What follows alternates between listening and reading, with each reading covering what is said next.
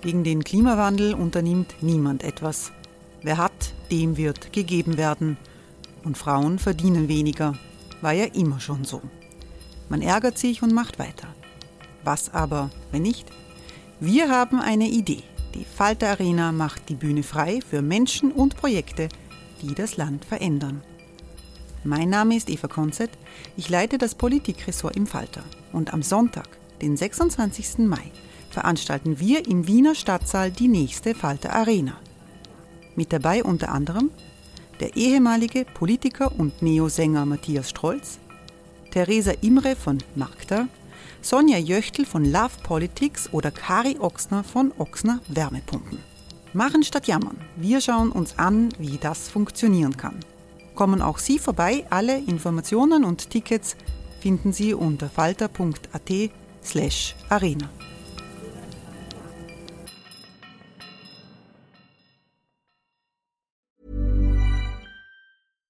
Hey Dave. Yeah, Randy. Since we founded Bombus, we've always said our socks, underwear, and t-shirts are super soft. Any new ideas? Maybe sublimely soft. Or disgustingly cozy. Wait, what? I got it. Bombus. Absurdly comfortable essentials for yourself And for those facing homelessness. because one purchased equals one donated. Wow, did we just write an ad? Yes. Bombas. Big comfort for everyone. Go to bombas.com slash ACAST and use code ACAST for 20% off your first purchase.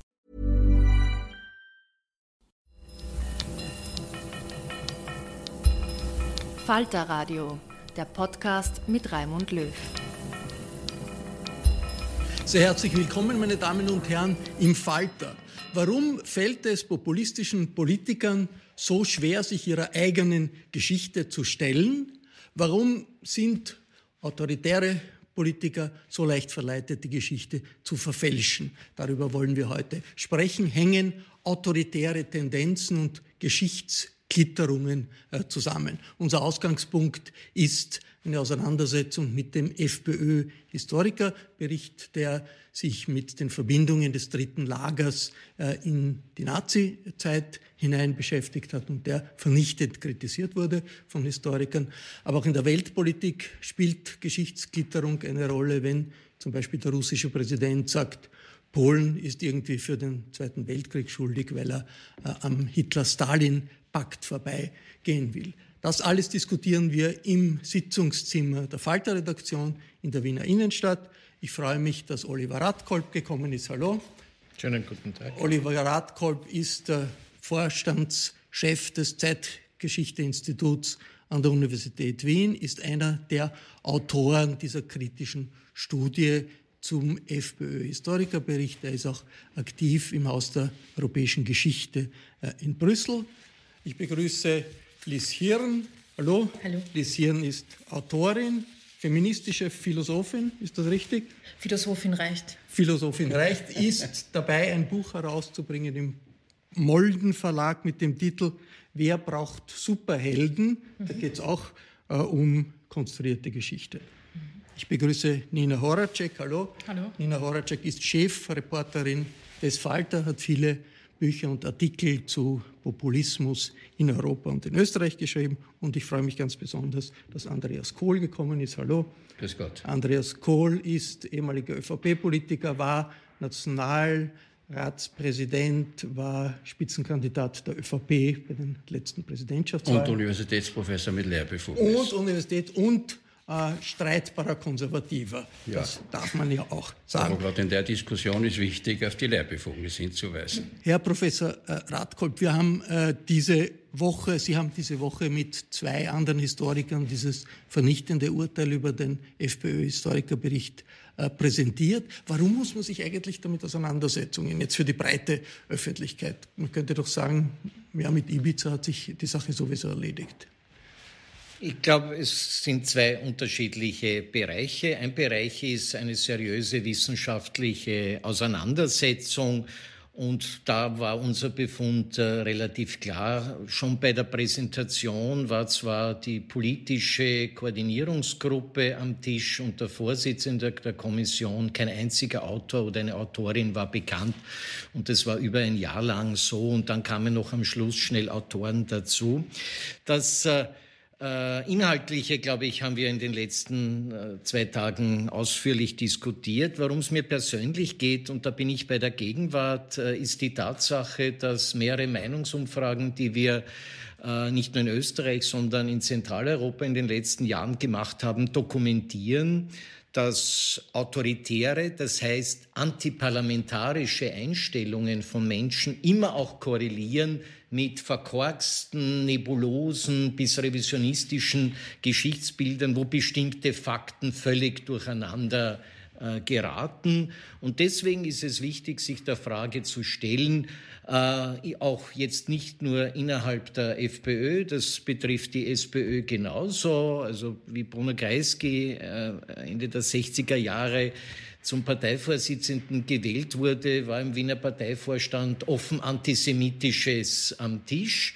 Das heißt, um eine funktionierende politische Kultur in der Gegenwart zu haben, muss ich sozusagen diese Kontinuitäten aus der NS-Zeit, aber auch davor, was Antisemitismus, Rassismus betrifft, erforschen, weil sie auch eine Art äh, Ausweis des Niveaus der parlamentarischen Demokratie dokumentieren. Jetzt der Kern der inhaltlichen Kritik an diesem FPÖ-Historikerbericht ist der, äh, zu sagen, dass die Freiheitlichen wegschauen von den engen Verbindungen ihrer Partei äh, des dritten Lagers in, äh, die, in die Nazi-Hierarchie und äh, das Kleinreden, indem sie sagen, es war ist bei uns so wie bei allen anderen. Ist das der Kern der Kritik?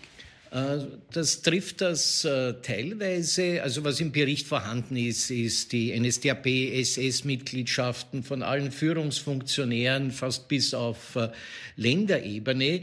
Aber uns geht es darum, ich möchte wissen, was jemand gemacht hat. Also ich habe zum Beispiel dem äh, Dr. Vladiker den Personalakt von Friedrich Peter zur Verfügung gestellt, den er auch brav zitiert hat. Früherer FPÖ für den FPÖ-Bericht, ja, früherer FPÖ-Obmann Friedrich Peter.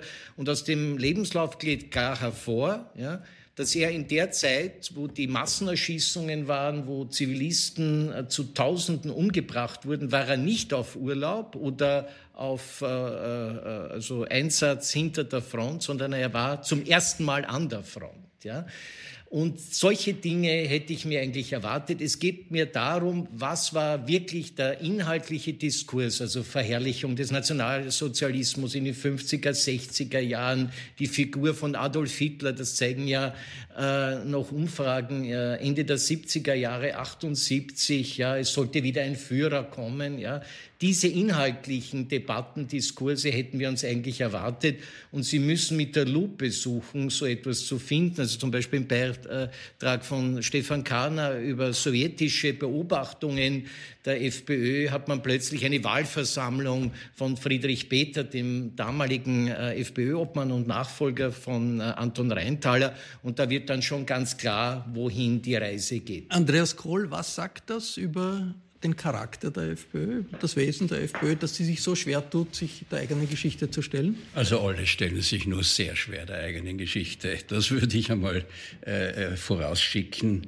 Genauso wie ich glaube, dass Klitterung ein allgemeines Phänomen ist gerade jetzt in der Diskussion über die DDR anlässlich des Mauerfallsjubiläums hat ja die Frankfurter Allgemeine Zeitung sehr klar dargestellt, wie hier äh, rechtfertigend geklittert wird in der Geschichte der DDR, dass man die Stasi ausblendet und ähnliche Dinge.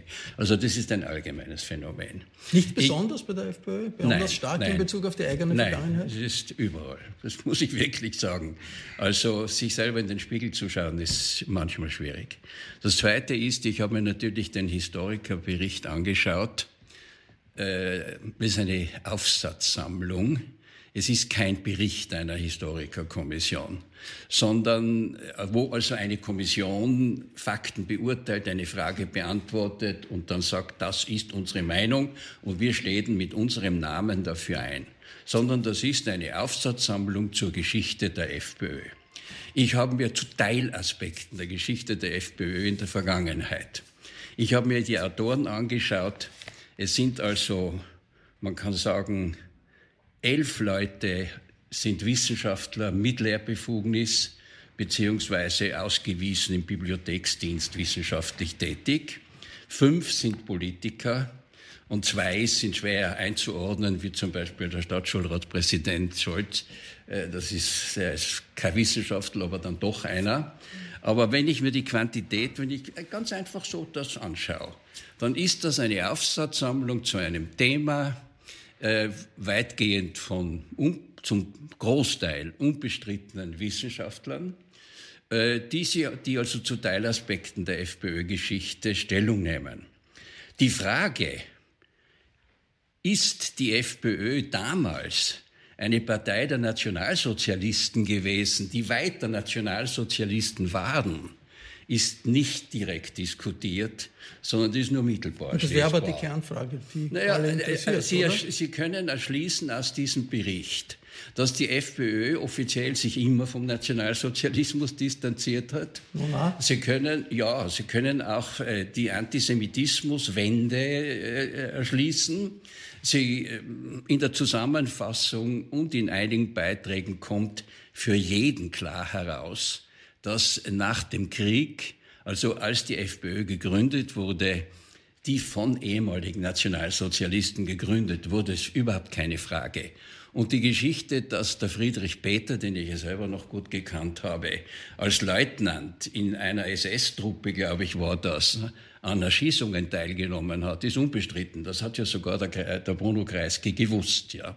Die Frage ist ja immer nur, haben die Leute sich gewandelt oder haben sie sich nicht gewandelt? Und die Frage ist heute, was ja. macht das mit dem Charakter der Partei? Ja, die Frage, die, wo ich möchte ja auch, äh, ich bin ja kein Lobpreiser hier für diesen Historikerbericht, der für mich in einigen Aufsätzen ganz interessant war. Gerade der Stefan Kahner ist sehr, sehr interessant.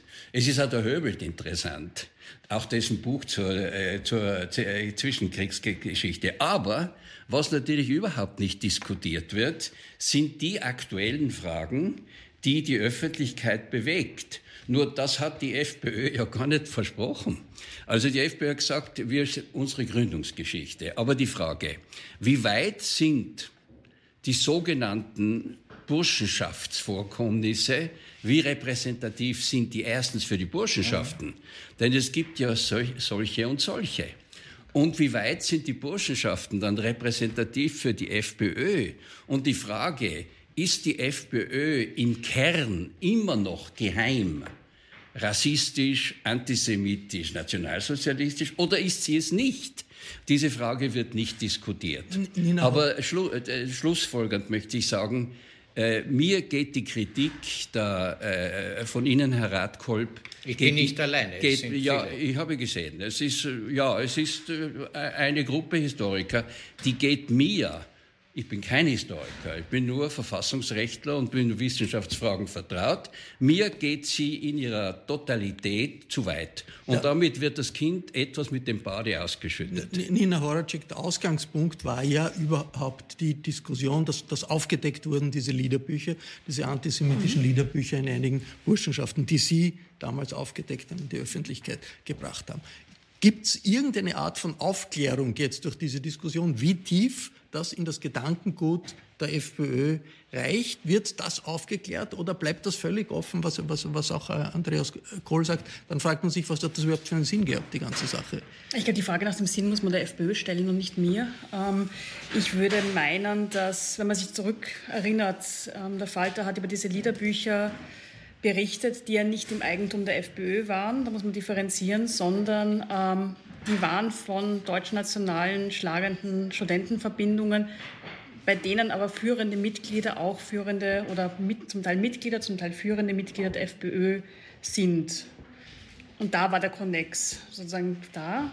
Das waren keine Bücher der FPÖ, da muss man einfach klar differenzieren, das waren Burschenschafterbücher. Ähm, da gibt es verschiedene Ebenen. Eine war die ähm, strafrechtliche Ebene, die ist geklärt. Ähm, da hat, haben wir aber auch immer geschrieben, da wird nichts strafrechtlich Relevantes übrig bleiben, einfach weil es verjährt ist, weil man natürlich auch, ähm, man kann ja Bücher besitzen, man darf so nicht verbreiten, diese antisemitischen Inhalte. Jetzt kann, haben wir ja keinen Be Beweis, dass jetzt das in großen Gruppen gesungen wurden, diese antisemitischen grauslichen Lieder. Deswegen war relativ eigentlich schon von Anfang an klar, und das haben wir auch immer klar geschrieben, ähm, strafrechtlich, ich bin keine Juristin, aber ähm, auch sogar mir war klar als Politologin, ähm, da wird nichts bleiben. Da wird ja, aber politisch. Keine, die, die genau, das ist die zweite Ebene. Alle, ja, ja, aber das ist sagen, natürlich, ich, ich führe das auch nur so aus, weil das auch sagen, die ähm, Rechtfertigungsstrategie der FPÖ ist. Also jetzt sagt natürlich die FPÖ, das war eine große Vernaderung. Ähm, wir sind sagen, vor Verurteilung wie alles eingestellt. Alles eingestellt heißt weiße Weste. Ich bin aber der Meinung, es gibt in der Politik auch eine moralische Ebene und es kann nicht sein, dass sagen, die einzige Richtschnur das Strafgesetzbuch ist. Das ist auch wichtig, aber so tief unten kann man irgendwie nicht ansetzen. Also wer sagen, das Volk vertritt, wer in der Politik aktiv wird, muss ein bisschen mehr zeigen an Moral. Ähm, deswegen kann man nicht einfach sagen, ähm, alle haben gelogen, uns wurde was eingeredet, ähm, jetzt sind wir alle unschuldig. Die Kommission, um da zurückzukommen, ähm, ich denke mir auch, wenn man eine Kommission Historikerkommission nennt, dann darf man sich nachher nicht wundern, dass die Historiker sagen, hallo, ähm, das finden wir eigentlich wissenschaftlich nicht ähm, sauber, wie ihr gearbeitet habt. Das war zu erwarten. Die Kommission wurde, glaube ich, aber aus einem anderen Grund gegründet. Damals war die FPÖ gerade in der Regierung. Das war ein Thema, diese Liederbücher, die waren für den Vizekanzler und für die anderen FPÖ-Regierungsmitglieder sehr, sehr unangenehm da wird man sich gedacht haben, wie kriegen wir das wieder mal und aus den Medien? Und dann gesagt, okay, so wir machen eine Kommission, wir klären das, wir wollen Transparenz und dadurch hat man sich ein bisschen sagen, Luft holen können. Jahr. Mhm. Genau. Und dann hat man nicht gewusst, wie macht man jetzt weiter. Und dann sagt okay, suchen wir gute Namen. Es sind ja wirklich auch bekannte Historikerinnen und Historiker da drinnen. Ich glaube fast aber nur der Historiker. eigentlich der politische Zweck ist nicht mehr so wichtig, weil die FPÖ nicht mehr in der Regierung ist. Lisieren. Äh, jetzt, wenn wir ein bisschen von dem Fall wegkommen, auch, auch, auch gedanklich.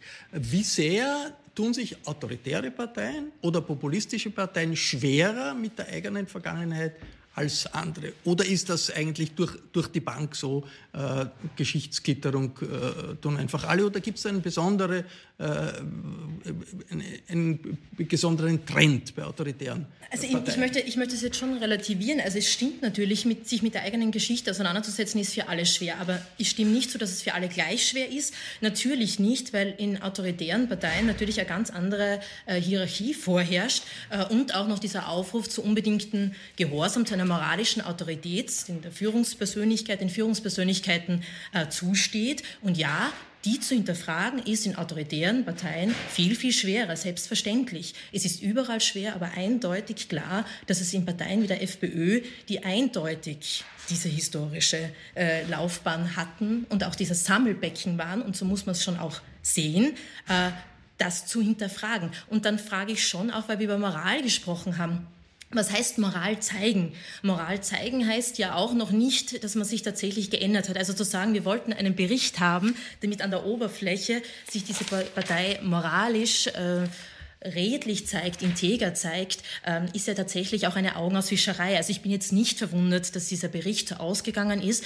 Äh, wenn man den Bericht aufschlägt und schon mal auf den ersten Seiten liest, sieht man ein Statement der FPÖ zu Rechtsstaatlichkeit, Demokratie ähm, und auch Meinungsfreiheit mit dem kleinen Zusatz, äh, wir sind gegen äh, Antisemitismus, aber wir bekämpfen den politischen Islam. Also wir haben gleich auf der zweiten oder dritten Seite eine, würde ich schon sagen, eine Propagandaaufruf. Ja? Also dann zu sagen, äh, hier sind wissenschaftliche Kriterien angelegt worden, wenn es ein freiheitliches Bildungsinstitut fördert.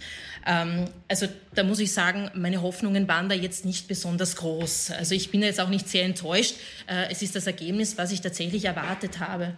Die Diskussion in Österreich und in Europa ist ja deswegen auch so virulent, weil genau das Gefühl ist, es gibt äh, Parteien, die autoritäre Führungspersönlichkeiten haben und daher auch ein bestimmtes, wie Sie, wie Sie sagen, einen bestimmten Blick auf die Geschichte. Uh, Oliver äh, Radkolb, Sie machen eine, eine Untersuchung mit anderen über solche Trends in Europa. Wie stark sind diese Trends europaweit präsent? Also seit 2007 machen wir regelmäßig äh, Umfragen. Wir haben begonnen mit Zentraleuropa, also Polen, Tschechien, Ungarn, Österreich und haben jetzt äh, das erste Mal auch Deutschland, Frankreich, äh, Italien dazugenommen. Und ich kann jetzt noch nichts über die Ergebnisse äh, sagen, weil wir da noch ein Feintuning haben. Aber ich nehme jetzt als ein Beispiel heraus, äh, wo ich jetzt gerade die ersten Ergebnisse bekommen habe unserer Vorstudie. Also man merkt schon sehr deutlich in Italien, ja, auch in der Auseinandersetzung mit dem italienischen Faschismus und äh, mhm. Herr Präsident Kohl weiß das viel besser als, als ich, ja das ist noch so präsent, ja, dass einem manchmal Angst und Bang wird. Ja, mit Kleinigkeiten, mit Symbolpolitik, mit Relativierung, wie Sie das sehr schön auch äh, geschildert haben. Und es hängt eben damit zusammen, und Sie haben das eigentlich perfekt schon auf den Tisch gelegt, ja. Ich muss sozusagen einen neuen idealen Führer konstruieren und dieser neue ideale Führer, in dem Fall Salvini, braucht auch sozusagen eine entsprechend äh, gestärkte äh, Vergangenheit. Ja? Und da gibt es sozusagen keinen Platz für Differenzierungen, äh, weil es eben auch so ein perfektes äh, Paket sein muss. Dasselbe sehen wir in Frankreich. Wir dürfen ja nicht vergessen, auch Frankreich hat eine lange Geschichte autoritärer äh, Traditionen und äh, Le Pen ist nicht vom Himmel gefallen. Äh, also da sozusagen ist es eigentlich Teil, ich nenne das jetzt einmal ganz frech, des aktuellen Politmarketing, sich eine komplette Geschichte zu geben und da ist kein Platz für Selbstkritik, weil letzten Endes mhm. schwäche ich damit die aktuelle Führung. Und die Geschichte, die, die Sicht auf die Geschichte reicht viele, viele Jahrzehnte zurück. So zurück. Also, Andreas Kohl, wie sehr ist das eine Gefahr für die pluralistische Demokratie, dieser Trend, autoritäre Führungspersönlichkeiten heute, die aber ihre Wurzeln, ihre Ideen in der Vergangenheit suchen? Also ich finde, dass der Demokratie es nicht gut geht. Und ich finde, dass man das Böckenfördergesetz dass die Demokratie äh, Wertspender braucht, die sie selber nicht hervorruft. Also da braucht es von außen mhm. Bewegungen, die die Demokratie fördern, dass man das ergänzen muss, dass wenn es diese Wertespender, die also zu den demokratischen Grundwerten stehen, nicht gibt, dann hat die Demokratie die Hebel in der Hand, sich selber abzuschaffen. Und das ist die ganz große Gefahr, die ich sehe. Ich empfehle allen, ein Buch. Francesca Melandri, eine Römerin, alle außer mir, schreibt auf einem 500-Seiten-Buch, das ich heute in der Nacht mit Spannung fertig gelesen habe, beschreibt den Alltagsfaschismus in Italien, auch heute noch. Ryan Reynolds here from Mint Mobile. With the price of just about everything going up during inflation, we thought we'd bring our prices down. So to help us, we brought in a reverse auctioneer, which is apparently a thing. Mint Mobile unlimited premium wireless. Ready to get 30, 30, bit to get 30, bit to get 20, 20, 20, bit to get 20, 20, bit to get 15, 15, 15, 15 just 15 bucks a month. So, Give it a try at mintmobile.com/switch. slash $45 up front for 3 months plus taxes and fees. Promo for new customers for limited time. Unlimited more than 40 gigabytes per month slows. Full terms at mintmobile.com. Berlusconi und führt es zurück, und das ist das Interessante, auf eine wirklich umfangreiche Darstellung der Gräueltaten und des Rassismus von Mussolini. Also das war mir bisher in der Weise, Na, obwohl ich Südtiroler bin, äh, nicht bekannt. Frau Horatschuk, ich muss Ihnen recht geben, nicht jeder Antisemitismus ist strafbar, nicht je, also nicht jede rassistische Äußerung ist strafbar. Ein Judenwitz zum Beispiel, und äh, nicht jede nationalistisch extreme Äußerung ist strafbar. Aber für mich, von meinem Wertgerüst aus, absolut inakzeptabel und schon das äh, jeweils ein Rücktrittsgrund. Also ja, da bin ich, also diese Maßstab, Linie, diesen Maßstab muss man haben. Und die Demokratie sehe ich bedroht von links, äh, von rechts und von den Islamisten. Links gibt es eigentlich kaum mehr. Eine organisiert ein Linke? Na, also ich sehe zum Beispiel äh, das, was sich in Deutschland abspielt. Die, die Deutschen machen ja die politische Entwicklung äh, von Österreich mit zehnjähriger Verspätung mhm. mit. Einmal umgekehrt. Einmal umgekehrt. Sie sind das jetzt also in der Krise der großen Koalition, das kennen wir ja, alles, die Streitkoalition. Linke spielt in Europa nirgendwo Nein, eine Rolle. aber die AfD ist stärker als die SPD, bitte. Das müssen Sie sich einmal sagen. Ja, das ist, das ist, aber auf der anderen Seite sehen Sie die, die Linksparteien, die also äh, äh, Ramelow im harmlosen Gewand, aber da gibt es schon starke Linke auch, die also die DDR, ich habe eben das extra mitgebracht, den Artikel von in der Frankfurter vom 30. Dezember, die also das DDR-Regime, da gab es keine Arbeitslosigkeit, jeder hat also einen Kindergartenplatz gehabt, äh, es, ga, es, gab also äh, Löhne für alle, die ja, also, im Aufschwung sind die Rechtspopulisten. Na, aber die, die, Linken DDR, sind, die Linken sind natürlich, die Linken nagen noch? an der SPD. Entschuldigen Sie, die Linken sind in manchen Bundesländern stärker als die SPD. Ist das, und das ist, das ist, ist genau diese Tendenz und das sehe ich bei rechts, die AfD. Äh, äh, Frau Merkel hat nach rechts aufgemacht. Und da prallt jetzt die AfD hinein, in, so wie bei uns die FPÖ. Die haben sich ja unlängst verbrüdert ist ja, schon lange, vom Beginn an eine gute Freundschaft ja, zwischen AfD und FPÖ. Ja, ja, aber unlängst für den, Besuch. Für, den, genau. für den Fernsehzuseher. Genau. Noch einmal gesagt, noch einmal Herr Kickl, genau. Herr Kickl auf Besuch, Herr Staatsvisite. Also ich sehe die, Auto, die Demokratie wirklich von allen Seiten her und man darf den Islamismus nicht übersehen und die Entwicklungen, Herr Radkolb, die Sie schildern, also autoritär mhm. starker Mann, das ist durch den, zum Teil verursacht durch den ständig wachsenden Anteil von äh, äh, Zuwanderern, die nicht unser Werte wenn, wenn, wenn, wenn wir den Islam jetzt auch noch in die Diskussion reinholen, da würde ich eher wieder zurückkommen zu diesem Historikerbericht. Ähm, was ich da eigentlich problematisch finde, ist, die Geschichte der FPÖ kennen wir. Also die ist super dokumentiert, ähm, wissenschaftlich alles da, gibt es alles.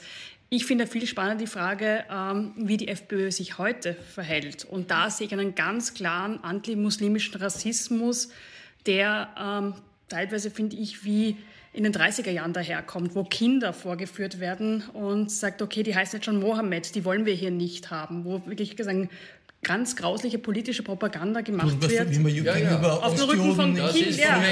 Wobei, wobei wir da noch eine andere interessante Entwicklung haben, finde ich weil tatsächlich äh, auch, ähm, wenn man jetzt sich die Geschichte anschaut und der Antisemitismus auch im 19. Jahrhundert anschaut, da ging es ja gegen eine privilegierte Schicht sozusagen, also eine, eine, wie soll ich sagen, Pseudo-Elite vielleicht auch und teilweise auch Elite mit Finanzpotenzial äh, und auch Kapital. Äh, das ist ja jetzt in dem Fall auch mit, mit diesem Anti-Islamismus ja gar nicht der Fall. Also die, ja, wobei die Zuwendung zu einer Gruppe, um eine Gruppe die gar nicht zu ja, aber es ging auch ist, ne? zu einer, um eine Gruppe ähm, Jüdinnen und Juden, die zu zugewandert waren, die eine andere Sprache gesprochen haben, die anders ausgesehen haben. Also Hitlers Mein Kampf schreibt ja ganz genau, der Mann, der so angezogen war, der schaut nicht aus wie ein Unsriger, den wollen wir hier nicht haben.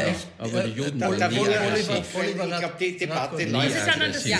es gibt auch viele Muslime, die nicht ja, Sie haben Ihre Lehrbefugnis ins Zentrum gestellt. Ich stelle jetzt alle Meinungsumfragen der letzten 20 Jahre hier zur Diskussion, schmeiße sie hin. Ja.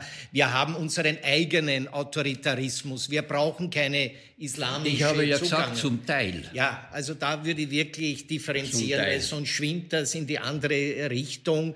Und wir haben ein, ein genauso wichtiges Problem, das ist die Islamophobie. Ja, Sie werden dann unsere Islamfeindlichkeit. Die, die, genau, die Feindlichkeit äh, gleich sozusagen, welches Alter, woher, welches Geschlecht spielt überhaupt keine Rolle. Also da ein bisschen Kontenance äh, und auch demokratische Werte wären, glaube ich, äh, äh, angebracht. Ja, also das ist leider, glaube ich, unser Problem in der Gegenwart. Wir haben eine total emotionalisierte Diskussion. Wir arbeiten nur mehr mit Symbolpolitik, was mich wirklich, apropos Werte, total irritiert und in dem bin ich ganz bei Ihnen. Ja.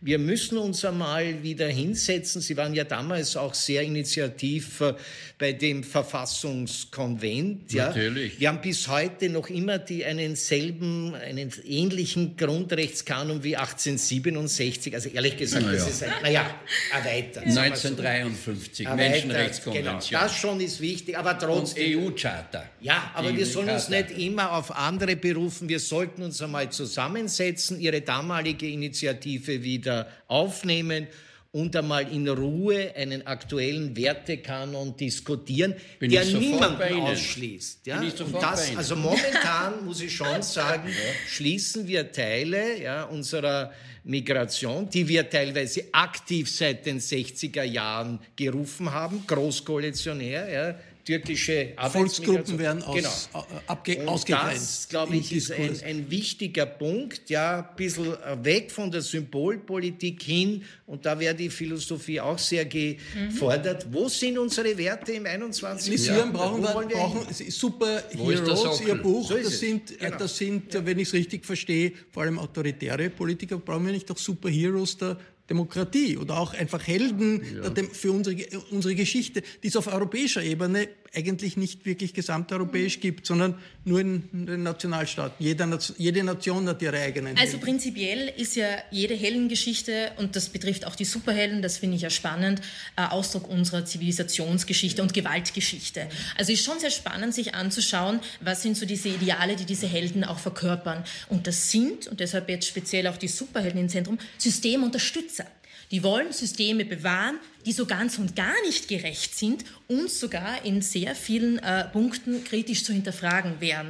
Äh, also sich anzuschauen, auch in den populären Medien, was wird gefördert, welche Sehnsüchte werden noch stimuli äh, stimuliert. Ja? Also ist ja naiv zu glauben, äh, dass äh, diese Filme nichts bewirken äh, bei jungen Menschen, jungen Männern, jungen Frauen. Also alles, was wir auch sehen, ja, was wir ständig in den Medien rezipieren, das fließt ja auch ein in unseren Wertekanon. Deshalb bin ich, bin ich ein bisschen äh, sensibel, wenn es darum geht, okay, wollen wir Werte verordnen und welche? Nicht verordnen, wir müssen sie diskutieren. Diskutieren, ja, diskutieren sie nämlich von, von Werte Ein sehr diskutieren populärer halt. Held ist Jägerstätter. Ja. Ich möchte nur den Ja, ein Held, aber kein Superheld. Widerstands, Ja. Widerstands Ja. Den Ja, der neue Jägerstätter. Dreyfus-Film. Ja. Ja. Auch der Dreyfus, ja. Ja, aber wer sind dann die, wer sind die Superhelden? Sind wir da bei Mickey Mouse oder? Na, bei Superhelden sind wir, na, da geht es aber ein bisschen in die Richtung auch, wo könnten wir uns tatsächlich Genau. mit unseren Werten hinentwickeln. Ja, da richtig, gehen wir in Richtung Transhumanismus. Also wenn man sich die populären Avengers anschaut, ja, bin kein Fan davon, ja, aber trotzdem müssen wir es hier als Phänomen wahrnehmen und auch, was sie transportieren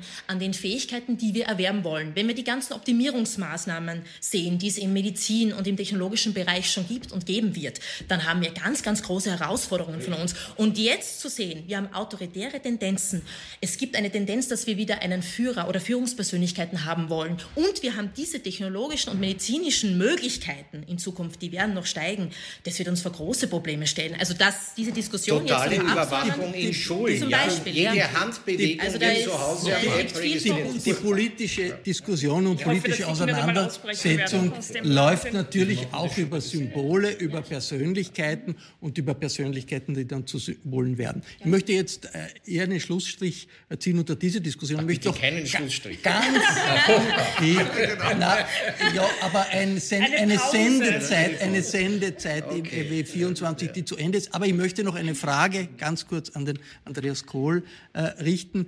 Aktuell jetzt innenpolitisch. Wir haben seit ein paar Wochen diese türkis-grüne Koalition, äh, die Sie auch unterstützt haben, öffentlich unterstützt haben. Haben Sie nicht die Sorge, dass die ÖVP die Grünen überfährt mit Themen wie äh, Seenotrettung oder EU-Budget, allen anderen Dingen, wo die Grünen ins Hintertreffen in der öffentlichen Diskussion geraten durch dieses massive Auftreten des Die Sebastian Kurz? Seenotrettung und das EU-Budget sind aktuelle Fragen, da kann niemand was dafür, da muss man eine Stellung beziehen.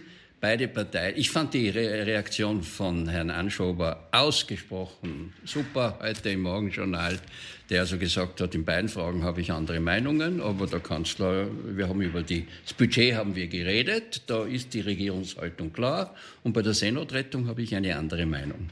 Und ich finde, äh, dass man, dass das sozusagen die aktuelle Regierungsarbeit läuft meines Erachtens nach relativ gut und beide Führungsteams sind wirklich qualifiziert, dass die Medien jeden Konfliktpunkt nehmen und zelebrieren, liegt in der Natur der Medien, weil äh, eine gute Story ist immer ein Konflikt. Die die Öffentlichkeit also die Sicherheitsverwahrung zum Beispiel ist in Wahrheit eines unter tausend Problemen. Äh, Wenn das in einem Jahr gelöst wird, ist früh. Wenn es in zwei Jahren gelöst wird, ist auch noch früh. Wenn es gar nicht gelöst wird, wenn's wird gar wahrscheinlich nicht gelöst- niemand sehr- Nein, Es wenn es nicht gelöst wird, kriegen wir wieder ein Urteil des Bundesverwaltungsgerichts, dass der Staat seine Verpflichtung zum Schutz des Lebens nicht Nina erfüllt. Horacek, wie, Israel wie sehr, Es Nina Horacek, Ja, wie sehr ist der Druck, Nicht entsteht der, wächst der Druck auf die Grünen? Auf, das, Genau. das Gefühl, die ÖVP äh, überfährt uns. Nur ganz kurz. Aus Also es ist einfach alles noch sehr früh. Ähm, es gibt die 100 Tage nicht mehr, das muss man aber sagen. In so Social-Media-Zeiten ist es am ersten Tag, ähm, quasi will man sofort eine Meinung haben. Man muss jetzt mal schauen. Ähm, es ist noch nicht wirklich viel entschieden. Wir haben ein Regierungsprogramm. Ich habe noch nie eine Regierung erlebt, die das gesamte Regierungsprogramm abgearbeitet hat. Spannend wird, was wird jetzt umgesetzt. Ähm, was man schon sagen muss, ich glaube, dass es ähm, auf Dauer sehr schwierig wird, wenn die ÖVP ihren Kurs weiterfährt und sagt, wir machen rechts dicht, ähm, das ist sehr weit für die Grünen der Weg sozusagen. Und da muss man schauen, ob es nicht auch ein gewisses Entgegenkommen der ÖVP gibt. Die ist die stärkere in der Koalition, das ist bekannt, aber die ÖVP kennt auch das Gefühl, wie sie ist als Juniorpartner, war sie auch lang genug. Irgendwann braucht der Juniorpartner auch ein bisschen was zum Herzeigen. Und da werden wir sehen. Das war der Falter-Talk über den Zusammenhang zwischen Geschichtsbildern und autoritärer Politik und ein paar anderen Fragen auch noch, die wir diskutiert haben. Ich bedanke mich sehr herzlich bei allen, äh, die hier in der äh, Falter-Redaktion an der Diskussion teilgenommen haben. Diskussionen um Zeitgeschichte und was das bedeutet für ein weltoffenes Österreich in einem starken Europa gibt es im Falter jede Woche. Wenn Sie noch kein Falter-Abonnement haben, dann jetzt der Hinweis, äh, das Falter-Abo kann man auch im Internet bestellen. Das geht über die Adresse abo.falter.at. Ich verabschiede mich bis zur nächsten Folge.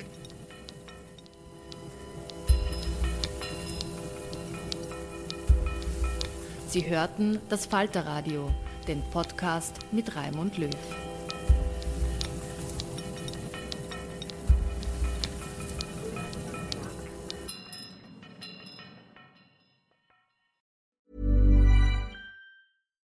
Hi, I'm Daniel, founder of Pretty Litter.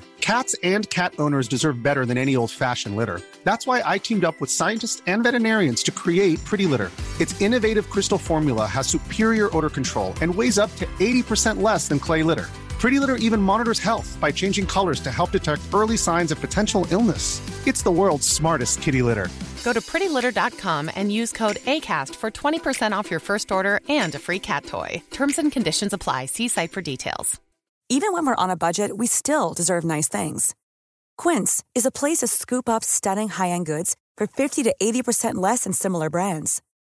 They have buttery soft cashmere sweaters starting at $50, luxurious Italian leather bags, and so much more. Plus, Quince only works with factories that use safe, ethical, and responsible manufacturing. Get the high-end goods you'll love without the high price tag with Quince. Go to quince.com/style for free shipping and 365-day returns.